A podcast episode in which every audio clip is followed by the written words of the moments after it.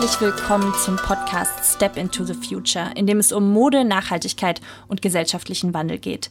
Ich bin Josefina Hein, arbeite bei Melaware im Bereich PR und habe in der letzten Folge mit Rafa Breyer von Fairtrade Deutschland unter anderem über den neuen Fairtrade Textilstandard gesprochen.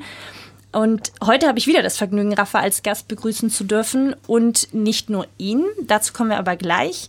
Denn heute soll es eine kleine Diskussion geben zum Thema Mode und Gerechtigkeit. Ziel von Melauer ist es, Mode ökologisch und fair herzustellen und so für mehr Nachhaltigkeit in der Textilindustrie zu sorgen. Und um wirklich gesellschaftlichen Wandel zu erreichen, soll oder muss es in den Massenmarkt gehen, denn nur dort kann im großen Umfang etwas bewegt werden.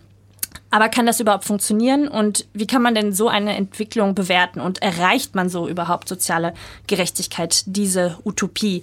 Darüber reden wir heute mit Pfarrer Harald Fischer von der Gemeinde St. Familia in Kassel. Herzlich willkommen. Ja. Der sich unter anderem mit seiner Arbeit im Kirchenasyl Asyl für soziale Gerechtigkeit einsetzt. Außerdem mit dabei ist wieder Henning Siedentop, Inhaber und Geschäftsführer von Melaware. Hallo Henning. Ja, danke. Hallo.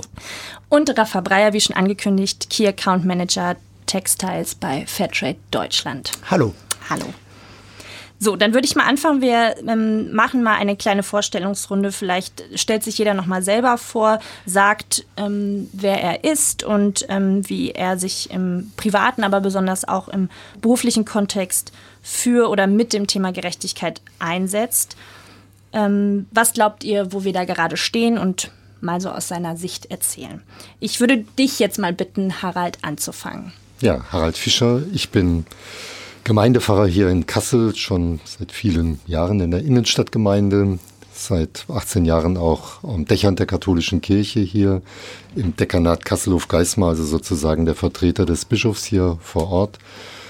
Und wir sind in unserer Gemeinde mit verschiedenen Leuten in ganz unterschiedlichen gesellschaftspolitischen Themen auch aktiv. Also Kirche ist ja nicht nur eine religiöse oder spirituelle äh, Institution oder lebt äh, in diesen Bereichen, sondern Glaube muss sich ja immer auch gesellschaftlich auswirken. Und wir haben zum Beispiel einen Verein gegründet, der in Uganda sehr stark aktiv ist. Zunächst hat er dazu beigetragen, dass wir mittlerweile für mehr als 20.000 Leute Wasserleitungen gebaut haben, dass sie mit ordentlichem Wasser versorgt sind. Wir haben zwei Schulzentren ähm, gebaut, einem 2000 Schüler und andere 700 Schüler, mittlerweile auch mit Berufsschulen und so weiter, wo viele Leute sich sehr aktiv einsetzen dann Patenkinder, die wir in Patenschaften vermitteln. So, das ist eine Arbeit in Uganda. Dann in Kamerun sind wir etwas ähm, kleiner unterwegs, wo wir nur Brunnen bauen und auch ein paar Patenschaften vermitteln.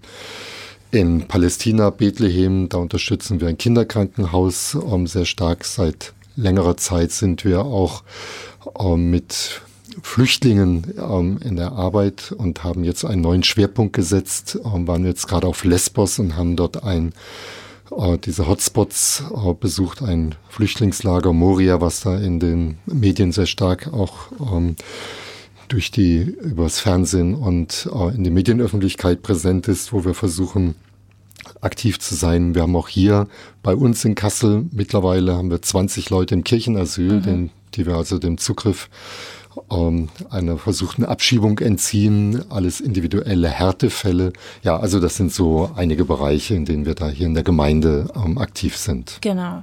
Dann ähm, Henning, nur mal kurz. Vielleicht sagst du auch noch mal was zu dir. Ja, klar, sehr gerne. Also als Geschäftsführer bei Melaware bin ich natürlich dafür verantwortlich, dass unser Unternehmen nachhaltig und da vor allem jetzt im Bereich auf dieses Thema auch sozial und gerecht agiert, so gut wir das können, so gut das auch möglich ist in der Modeindustrie. Und ähm, bei uns ist besonders wichtig, dass wir sowohl mit Mitarbeitern, aber auch mit Partnern, mit unseren Kunden fair umgehen, also einen fairen Handel betreiben. Wir sind auch anerkannter Lieferant im Weltladen Dachverband.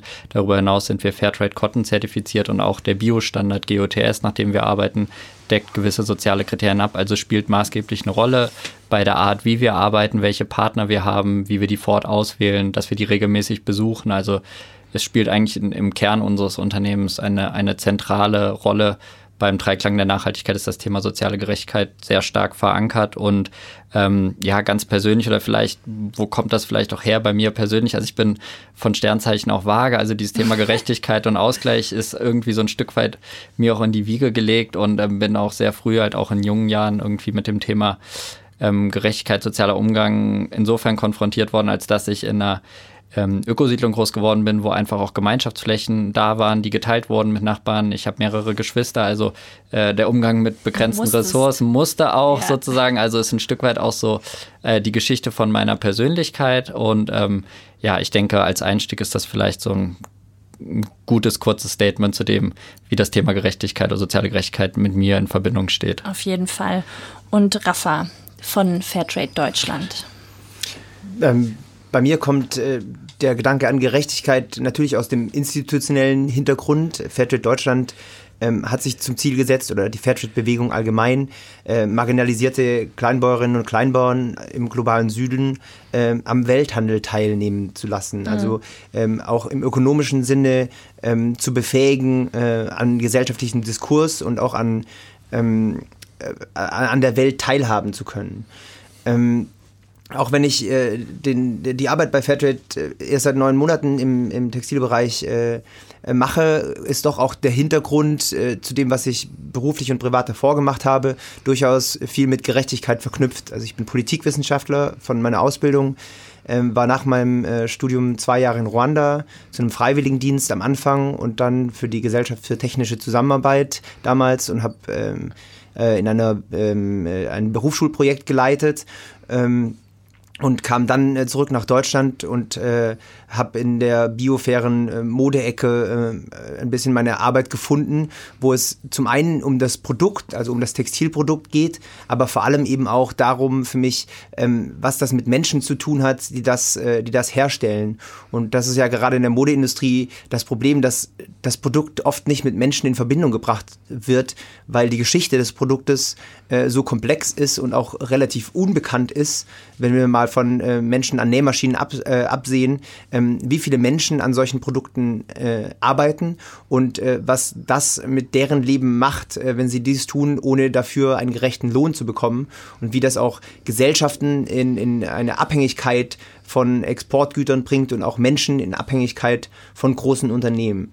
Das ist ein Thema, was sich da viel auch durch meine private Biografie zieht. Ich komme aus der äh, Pfadfinderarbeit äh, und äh, da ist auch der, der, das Thema globale Gerechtigkeit wichtig, sowohl im wirtschaftlichen Sinne, aber auch im, im äh, kulturellen, äh, wie wir auch voneinander lernen können. Früher hieß es noch globales Lernen, wo es darum ging, ähm, ist der Weg, den wir in westlichen Gesellschaften gehen, der einzig mögliche? Oder gibt es auch Inspiration und auch andere Möglichkeiten, äh, die uns gar nicht von Anfang an einfallen, die wir aber durch Austausch und Begegnung auch erfahren können. Hm. Ich würde jetzt mal als Einstieg mit einer sehr großen Frage anfangen. Denn was ist denn überhaupt soziale Gerechtigkeit? Oder zumindest, was ist es für euch? Woran würdet ihr die festmachen? Ich ähm, würde jetzt auch noch mal das Wort direkt an dich richten, Harald. Vielleicht fängst du mal an. Ja, ist natürlich wirklich ein großes Thema soziale Gerechtigkeit. Mir fällt als erstes ein dazu, dass es um universale Gerechtigkeit geht. Das ist mir ein ganz wesentlicher Punkt, der, wo ich den Eindruck habe, dass der gerade in Deutschland in vielen Bereichen aus dem Blick kommt. Also der Bürgermeister, der Oberbürgermeister der Stadt Kassel hat dafür zu sorgen, dass es das Wohl der Bürger in der Stadt Kassel gemehrt wird. Die Bundeskanzlerin guckt auf das Wohl der Deutschen. Die hat schon immer wieder die Formulierung, dass das nur bilateral geht, oh, finde ich ganz schön. Und so weiter. In der EU geht es um die, um die, die Interessen der EU-Bürger.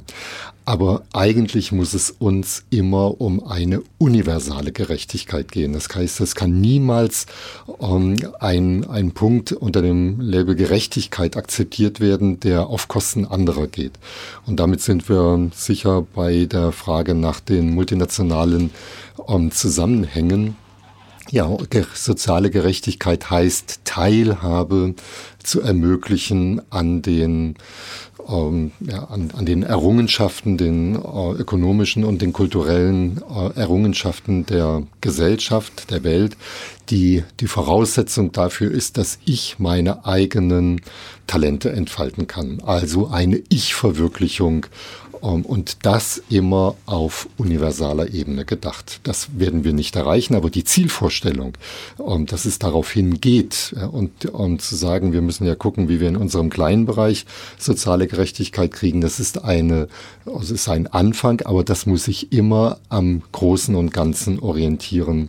Und nur dann kann man, meine ich, überhaupt von diesem Wort soziale Gerechtigkeit gehen, dass man danach guckt, wie wir Deutschen zurechtkommen, ja, und deswegen meinetwegen die äh, Flüchtlinge abwehren müssen, um das jetzt mal konkret zu machen. Das ist ein Blick, der dann dafür der mörderische Konsequenzen hat. Ja? Wenn wir dann sagen, wir schicken keine ähm, Schiffe aufs Mittelmeer, weil wo sollen wir mit den Leuten hin, wenn die dann aufs Schiff draufkommen?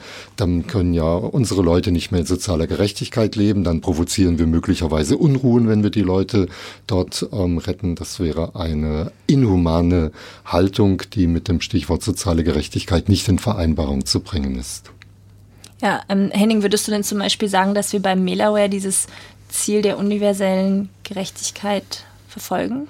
Ja, ich finde das sehr spannend, den Gedanken, weil letzten Endes ähm, gerade oder besonders am Beispiel der Textilindustrie wird ja eigentlich deutlich, wie ähm, dieses Thema Gerechtigkeit auch mit, mit den globalen Problemen verhaftet ist. Denn die Textilindustrie, gerade im, im Massenmarkt, kennt eigentlich immer nur einen Weg und das ist eine Wanderung immerhin zum günstigsten Arbeitslohn, zu dem Land mit den niedrigsten Sozialstandards. Das ist, wie die konventionelle Textilindustrie arbeitet. Und wenn man jetzt sagt, so wie wir das uns ja ähm, auf die Fahnen geschrieben haben, dass wir das Thema anders angehen möchten, also sozialer, ökologischer, dann heißt das ja auch zwangsläufig, dass wir uns mit diesen globalen Problemen auseinandersetzen müssen und auch wollen. Also wir gehen das aktiv an und deshalb arbeiten wir zum Beispiel auch mit Standards zusammen, die global ähm, angesetzt sind und global eine Bedeutung haben, international wie der Fairtrade Cotton Standard oder der neue Fairtrade Textil Standard, den wir als Pilotpartner ausprobieren oder der Global Organic Textile Standard, also ein Bio-Standard, der, wo es ein Zusammenschluss ist von ähm, verschiedenen Ländern, verschiedenen Nationen, um zu sagen, okay, wir brauchen Standards und Richtlinien, die überall gelten, denn es gibt keine Produktionsstandards erster, zweiter oder dritter Klasse. Und wenn es die gibt, dann führt das zur Ungerechtigkeit letzten Endes. Deshalb finde ich den Gedanken eigentlich sehr gut zu sagen, dass man dieses Thema ähm, soziale Gerechtigkeit für sich, oder wenn man das definiert, zu sagen, das muss global gelten, weil sonst bildet man Insellösungen oder Inselgedanken, die letzten Endes eigentlich dann gegeneinander oder aufeinander ähm, hergehen oder nicht zusammen funktionieren sozusagen. Und ähm, vielleicht also, was ich da noch ergänzen würde oder was aus, aus meiner Sicht, also persönlich auch und auch als Sicht, besonders als Unternehmer und der Verantwortung trägt für das, was in seiner Lieferkette passiert, würde ich auch ergänzen, dass das Thema soziale Gerechtigkeit eigentlich damit einhergehen muss, dass ähm, eine Gesellschaft diejenigen belohnt, die Engagement zeigen. Also sei es Engagement im im Beruf, also dort etwas bewegen, was etwas Positives bewirkt, Engagement aber auch im Privaten oder in Vereinen oder in Verbänden, ähm, dass das belohnt werden muss, das ist für mich auch ein, ein, wichtiges Thema beim Thema soziale Gerechtigkeit und dass aber soziale Gerechtigkeit dann auch darüber hinausgeht und die, die nicht können oder die, die nicht die Möglichkeit haben, die quasi schützenswürdig sind, dass man die schützt und dass man denen hilft, dass sie auf das Niveau ausschließen können oder dass sie auch Teilhabe haben können am Leben und am Umgang und ähm, diese Kombination aus also belohnen für die, die das machen und das zu fördern, damit es in die richtige Richtung geht und die, die nicht können, zu unterstützen. Ähm, das finde ich sehr wichtig und ich glaube, das kann man ähm, ganz gut ähm, darüber oder durch uns auch sehen im Bereich Mode, dass wir halt auf den Bereich Nachhaltigkeit setzen. Also. Ja, Du hast ja eben schon mal Stichwort äh, Standardgeber, das wäre jetzt so der Übergang zu dir, Rafa, aber du kannst es auch persönlich beantworten, wenn du sagst, so Gerechtigkeit, wie würde ich das definieren? Also. Ja, Standardgeber ist, ist äh, eine Rolle, die Fairtrade übernimmt in, in diesem äh, äh, Konzert der Gerechtigkeit. Es geht da nicht darum, um spezifisch eine Sache zu erfüllen und nicht rechts und links zu gucken, was eigentlich damit passiert, sondern wir glauben, dass man auch ähm, durch, äh, durch Standards in Lieferketten ähm, die Möglichkeit schafft, dass Menschen äh, ein menschenwürdiges Leben haben können. Das heißt, dass es nicht darum geht, äh, dass sie nur ökonomisch versorgt sind, sondern es geht darum, auch durch ökonomische Versorgung, auch wenn das ein komisches Wort ist, wenn ich das so sage, ähm, die Möglichkeit zu schaffen, äh, gesellschaftliche Teilhabe zu haben. Ähm, weil die existenziellen Bedürfnisse ähm, hören eben nicht nur bei ökonomischen Bedürfnissen auf, sondern ähm, gehen, gehen weit darüber hinaus. Ähm, ich glaube, dass es wichtig ist, dass Menschen in ihrem, äh, in ihrem Raum, äh, also in ihrem ähm, äh, sozialen Raum äh, gut aufgehoben sind und ähm, oh, wenn, wenn soziale Gerechtigkeit herrscht oder der Zustand, den ich glaube, den wir anstreben müssen, ähm, haben die Menschen einen Raum, sich zu entfalten ökonomisch, kulturell, äh, sozial. Ähm, und dieser Raum beschränkt nicht den Raum anderer Menschen. Das heißt eben genau darum geht es, nicht auf Kosten äh, von anderen zu leben, äh, sondern zu schauen, wie das gut zusammen funktionieren kann. Da ist viel Kompromiss dabei, aber es muss Absolutheit darüber herrschen, ähm, dass es nicht funktioniert, ähm, dies nur auf Kosten von anderen zu tun. Also wenn wir das jetzt hier so sagen, übereinstimmend sagen mit den Stimmen, die wir jetzt hier gehört haben, ich glaube, es ist auch notwendig, sich nochmal bewusst zu machen, in was für einer scharfen Gegenüberstellung wir zu großen Strömungen im Moment in unserer ähm, Gesellschaft stehen, in unserer Welt stehen. Ja, diese populistischen ähm, Tendenzen, was wir, ich sage es jetzt mal konkret in Polen, in Ungarn oder mit diesen unsäglichen äh, Dingen in Amerika sehen, America First, das ist doch der nationale Egoismus, der genau im scharfen Gegensatz zu dem steht, was jetzt hier gesagt worden ist. Da geht es nicht um einen Ausgleich, sondern um einen Egoismus, der bereit ist, auf Kosten anderer zu leben und die anderen zu marginalisieren, damit ich einen möglichst großen Profitstreben habe davon. Das sehe ich ganz genauso. Das ist äh, eine, eine Gefahr, die meines Erachtens äh, daher kommt, dass Menschen Angst, oder Menschen der westlichen Welt vor allem, Angst äh, davor haben und die also Angst auch aktiv geschürt wird. Die entwickelt sich ja nicht einfach, sondern die als politisches Mittel ähm, eingebracht wird, um äh, Abschottung, äh, sei es sozial oder sei es wirklich auch physisch, äh, voranzutreiben, ähm, die dazu führen soll, sich selber besser zu fühlen. Und ich glaube, das Wichtige ist ähm, eben dieser Angst nicht aufzusitzen, sondern auch einen Mut zu haben und zu sagen, was bereichert uns denn als Weltgemeinschaft, und das ist auch wieder sehr groß, aber was bereichert uns als Weltgemeinschaft ähm, an den verschiedenen Menschen, Kulturen, ähm, Möglichkeiten und, und schöne Dinge in Natur und, äh, äh, und äh, auch im sozialen Miteinander, äh, das uns hilft, ähm, gemeinsam voranzukommen und eben nicht dem aufzusitzen und zu sagen, ja. wir können eigentlich nur vorankommen, wenn uns die anderen egal sind. Teilhabe ist nicht gewollt, sondern Ausbeutung, Profit, Profitmaximierung um, und die eigenen Interessen in den Vordergrund zu stellen.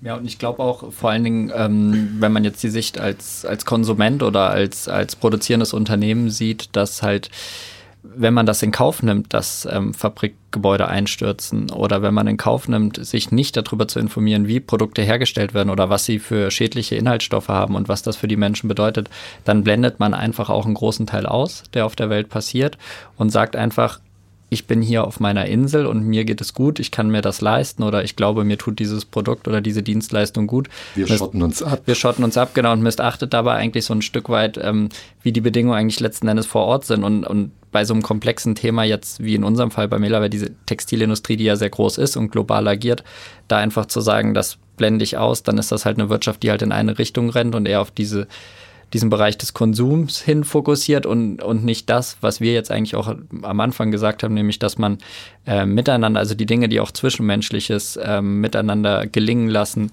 wie gemeinsam, kooperativ und in eine Richtung gehen, sondern eher immer dieses Wettbewerb und gegeneinander und diese rein, ja, kapitalistischen Werte sozusagen vorantreibt, ohne dabei ähm, zu sehen, dass das eigentlich vielleicht ganz andere sind, als wie wir sie im privatmenschlichen nutzen. Ich glaube, da muss man auch sehr stark sehen, dass das halt oft oder von vielen, die du halt ja auch genannt hast, diese Gruppen oder Länder dann vielleicht in dem Bereich oder Konsumenten ausgeblendet wird. Ja, genau. Also du hast jetzt auch schon mal Fabrikeinsturz äh, angesprochen und Harald vorhin ähm, ja, Flücht, die Flüchtlingsthematik und auf dem Mittelmeer. Ja, ich habe immer das Gefühl, dass ähm, so das Thema Gerechtigkeit erst dann präsent wird, in zumindest medial und auch in den Gesprächen der einzelnen Menschen und in deren Gedanken vielleicht, wenn eine Katastrophe passiert.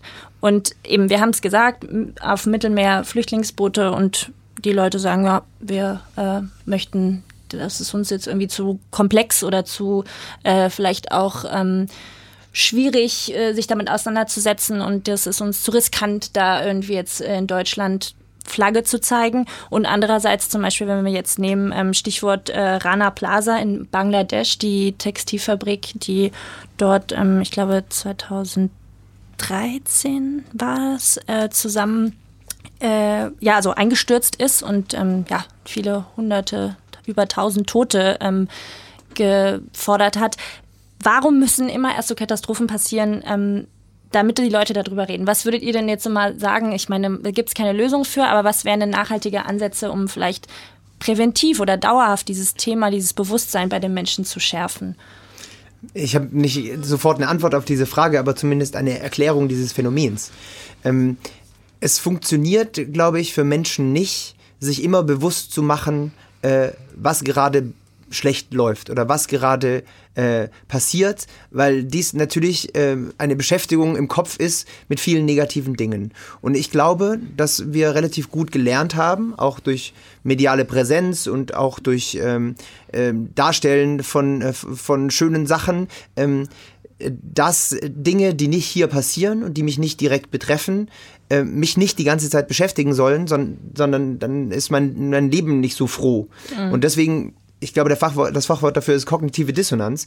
Wissen wir alle, was da passiert, machen uns das aber nicht jeden Tag, äh, schmieren uns das morgens aufs Brot, weil das unser Leben gefühlt belastet. Deswegen leben wir in einer, auf einer Insel, hat Henning gerade gesagt, ähm, und versuchen auch schlechte Sachen dementsprechend von uns wegzuhalten, damit uns das nicht beschäftigt.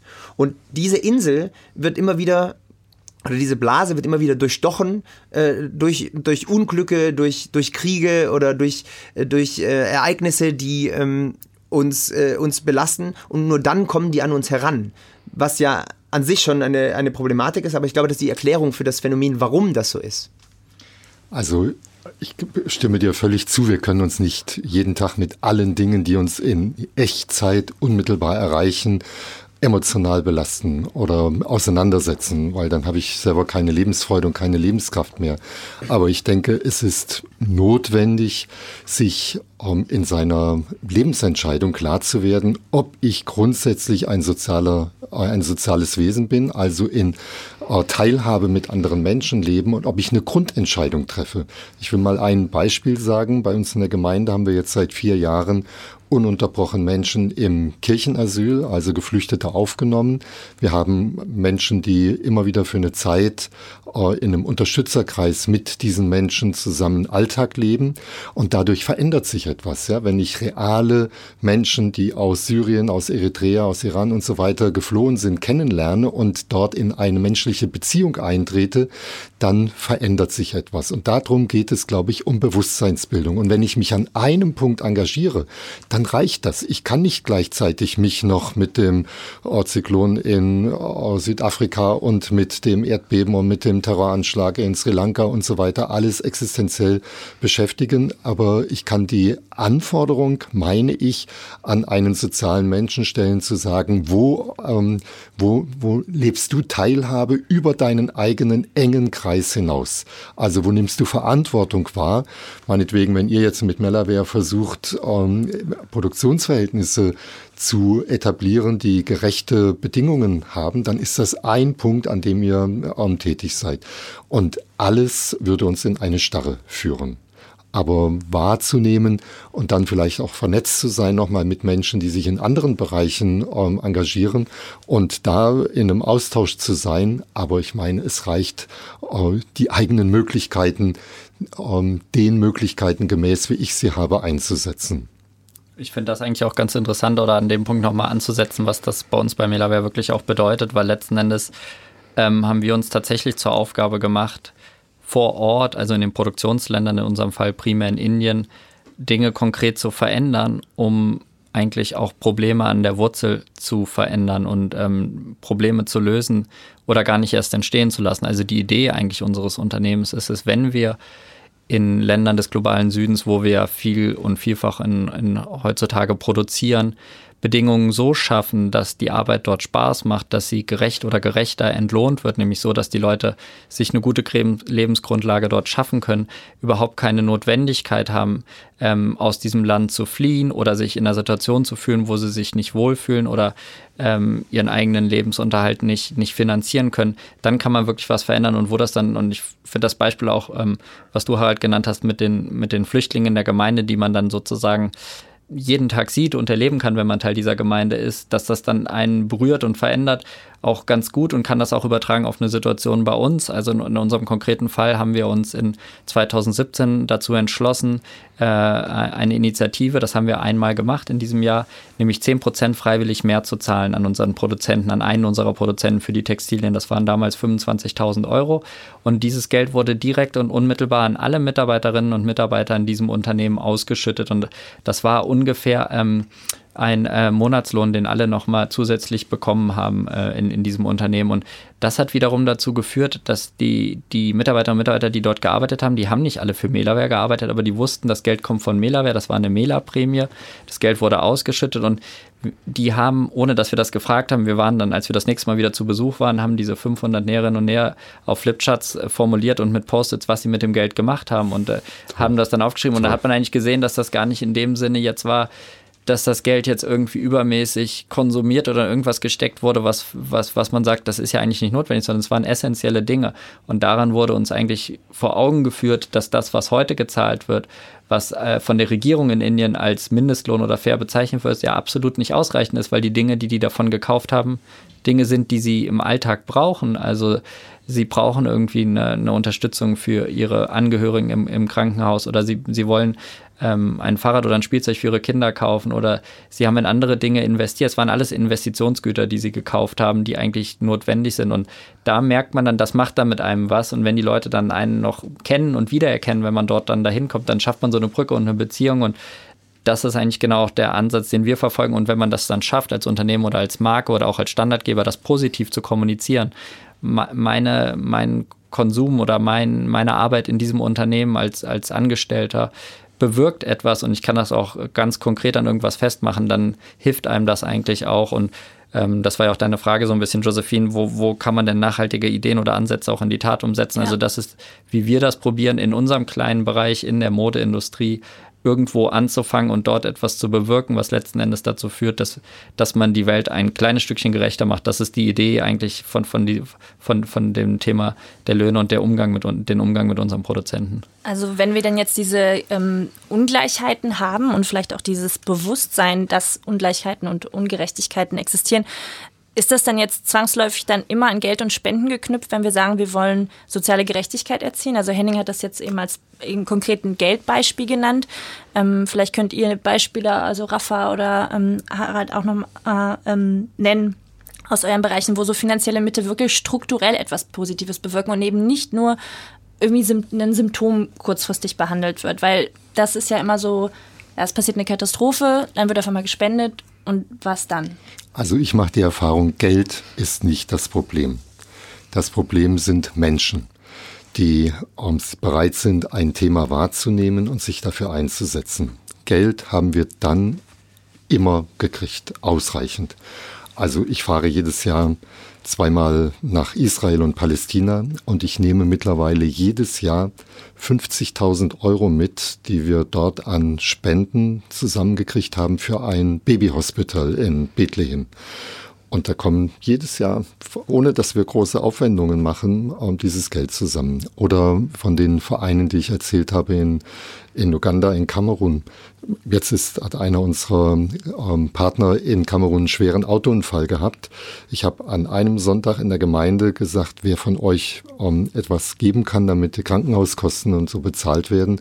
Ähm, wir stellen nach dem Gottesdienst ein Körbchen hin, das waren 1300 Euro zusammen an einem ja. Sonntag nach der normalen Kollekte, äh, die äh, auch noch da gewesen ist. Die Menschen sind, wenn sie wissen, wofür es geht oder wo sie konkret helfen können, erlebe ich eine ganz, ganz große äh, Bereitschaft, sich einzusetzen.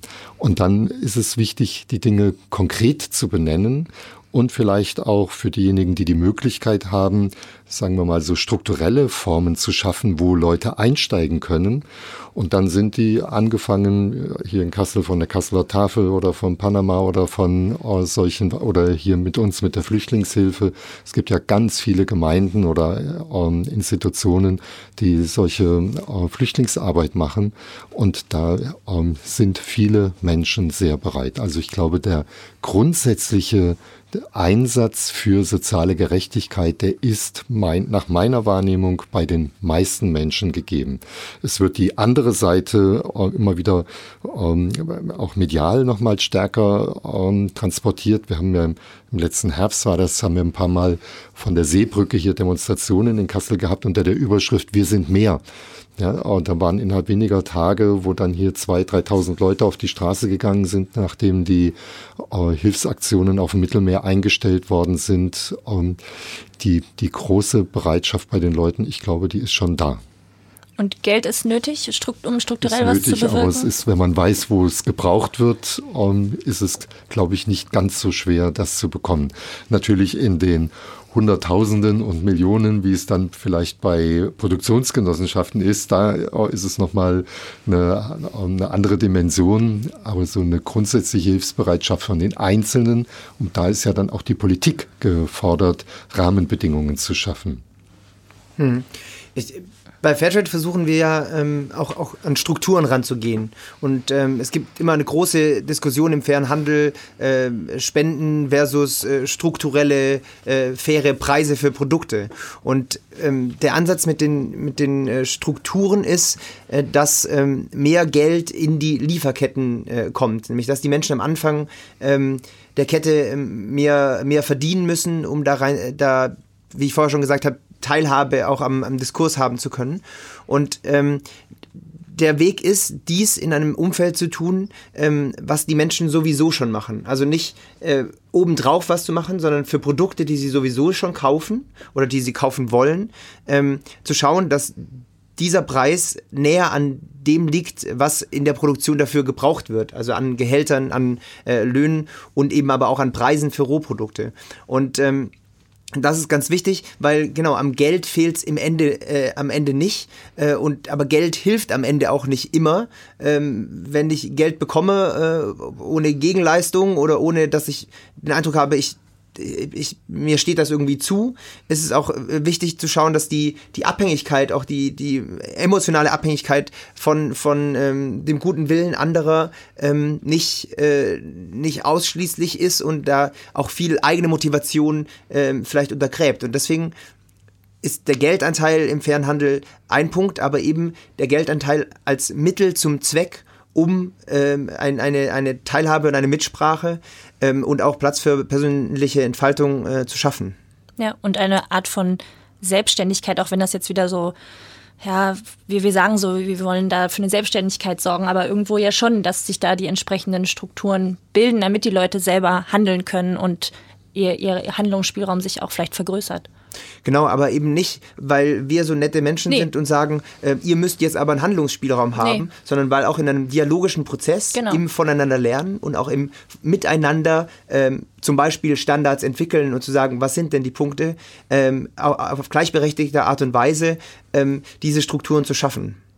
Vielleicht auch äh, zwei Beispiele aus der Praxis, wie wir das auch umsetzen. Einmal ein Beispiel aus Indien und einmal ein Beispiel auch aus Deutschland, weil bei uns ist auch der Ansatz vorherrschen eigentlich, dass wir sagen, ähm, Förderung durch finanzielle Mittel ist immer geknüpft an irgendwas, damit die Leute das auch festmachen kann, so wie Rafa das gerade auch ein bisschen erklärt hat. Also wenn wir sagen, wir zahlen mehr für ein Produkt an einen Produzenten, dann kontrollieren wir und stellen wir als erstes mal sicher, dass das an die Leute geht, die das Produkt auch gemacht haben und nicht an das Management oder an die Inhaber. Das ist ganz wichtig. Das können wir zum Beispiel mit der Hilfe von Fairtrade International auch machen und Flowcert, die das auditieren.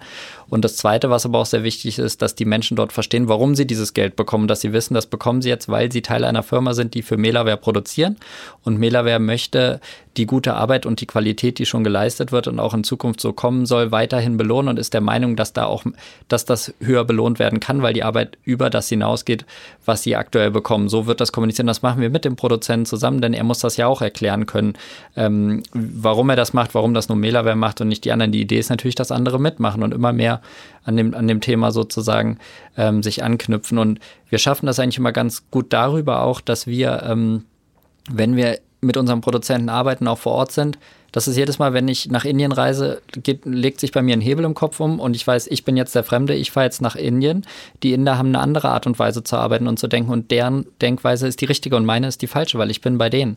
Und die wissen, wie es zu laufen hat und ich muss mit denen das zusammenarbeiten und das sage ich jedem, der mit mir dahin reist, egal ob es eine Pressereise ist, ob es Mitarbeiterinnen oder Mitarbeiter von mir Sehr sind. Schön. Einfach ja, weil sonst funktioniert es nicht, wenn ich mit unserer Denke dahin komme und das ist auch das, was ich gelernt habe und was man auch in Zusammenarbeit mit Organisationen wie Fairtrade auch lernt die da vor Ort dann auch eigene äh, Leute haben, die aus der Region sind. Das ist nur so der Weg eigentlich zum Erfolg ist. Und das zweite Beispiel aus Deutschland, wir arbeiten äh, mit der HIPSI GmbH in Buchholz zusammen. HIPSI steht für Hilfe für psychisch erkrankte Menschen. Das ist eine GmbH. Ähm, diese GmbH beschäftigt ähm, sehr viele Teilnehmer, die uns dabei helfen, jeden Tag die, die Anzahl und immer mehr größer werdende Anzahl an Paketen zu packen an unsere Händler und Endkunden.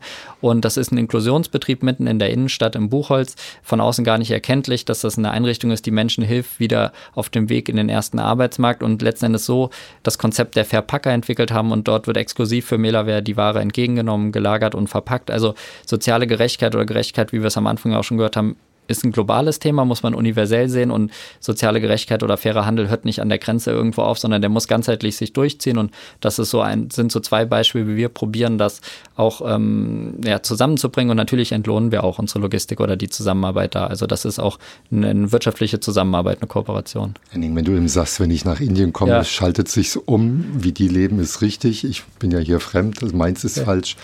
Letzte Tage hat einer meiner Mitbewohner, ein junger Eritreer, ganz versonnen beim Essen gesagt, für die Deutschen ist Zeit Gold. Bumm. Muss ich erst mal nachdenken.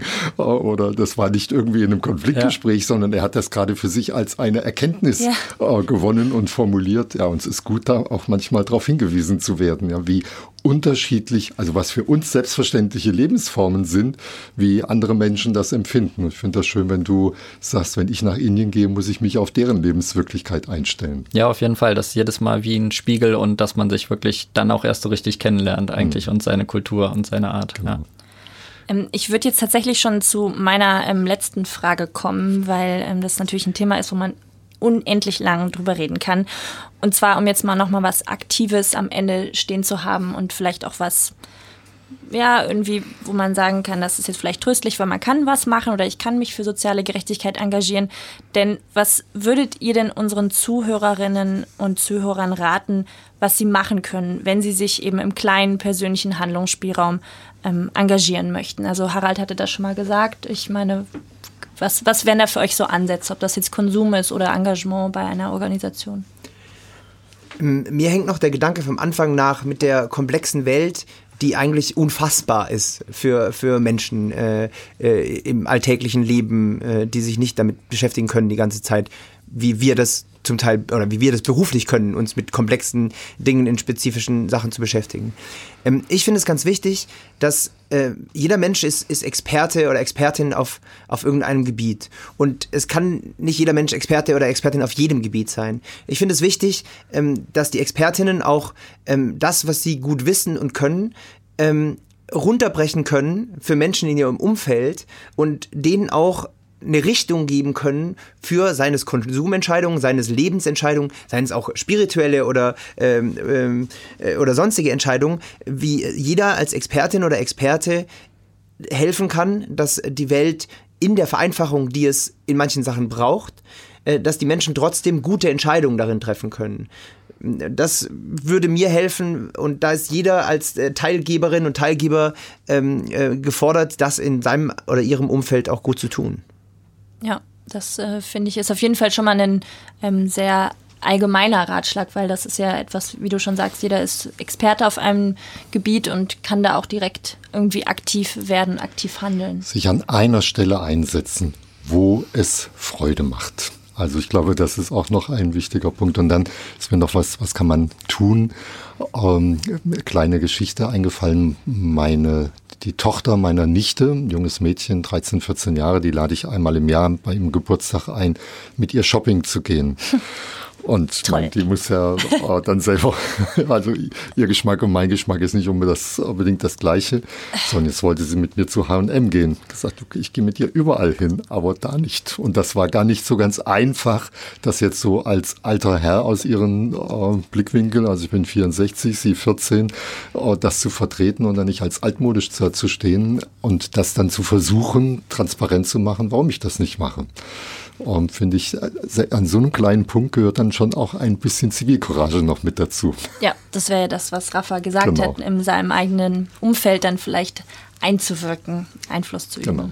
Ja, vielleicht aus, aus meiner Sicht auch noch ganz kurz, genau. Also ich denke auch, gerade im Bereich des Konsums, wie es Harald gerade auch gesagt hat an seinem Beispiel, ist, steckt sehr viel Möglichkeit, Dinge in die richtige und die falsche Richtung zu lenken. Und wenn man sich dessen bewusst ist und ein Stück weit informiert und weiß, was bedeutet fair, was bedeutet fairer Handel, was bedeutet Bio und was gibt es da auch für Unterschiede. Also man muss sich schon ein Stück weit als, als Konsumentin und Konsument informieren und dann aber auch bewusst Kaufentscheidungen treffen, brauche ich überhaupt was? Und wenn ich was brauche, wo kann ich das so auf eine Art und Weise bekommen, dass ich sagen kann, ich kann das mit einem besseren Gewissen kaufen, als wenn ich es woanders kaufen würde. Ich denke, das spielt schon eine Rolle, weil das tun wir alle jeden Tag. Jeder konsumiert irgendwie auf eine gewisse Art und Weise Lebensmittel, Textilien und andere Gegenstände. Und wenn man da bewusst darauf achtet, brauche ich es überhaupt? Und wenn ich es brauche, wonach kann ich das festmachen an Standards oder dass ich das, äh, die Produktionskette besonders gut kenne oder es aus einer nahen Region kommt oder das besonders sozial oder ökologisch ist. Wenn man da viele Themen für sich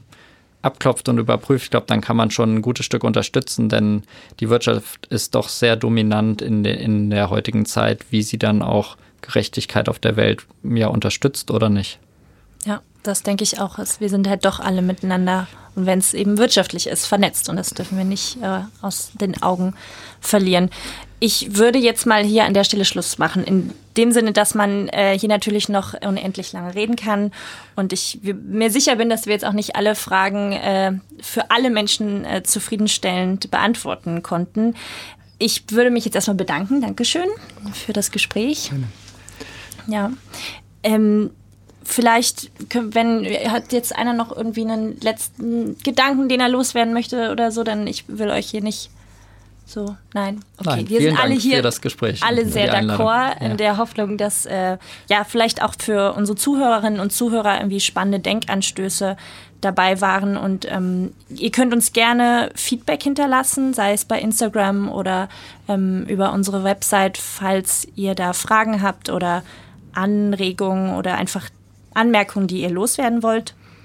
Ich freue mich, wenn ihr Step into the Future abonniert und ähm, weiterempfehlt und würde mich jetzt verabschieden bis zum nächsten Mal, wenn es ähm, um ein ganz entscheidendes Thema für nachhaltige Mode geht, nämlich einen bezahlbaren und gleichzeitig wirtschaftlich tragbaren Preis, der eben dennoch, wir haben eben drüber gesprochen, faire Bedingungen in der Lieferkette fördert. Bis dann.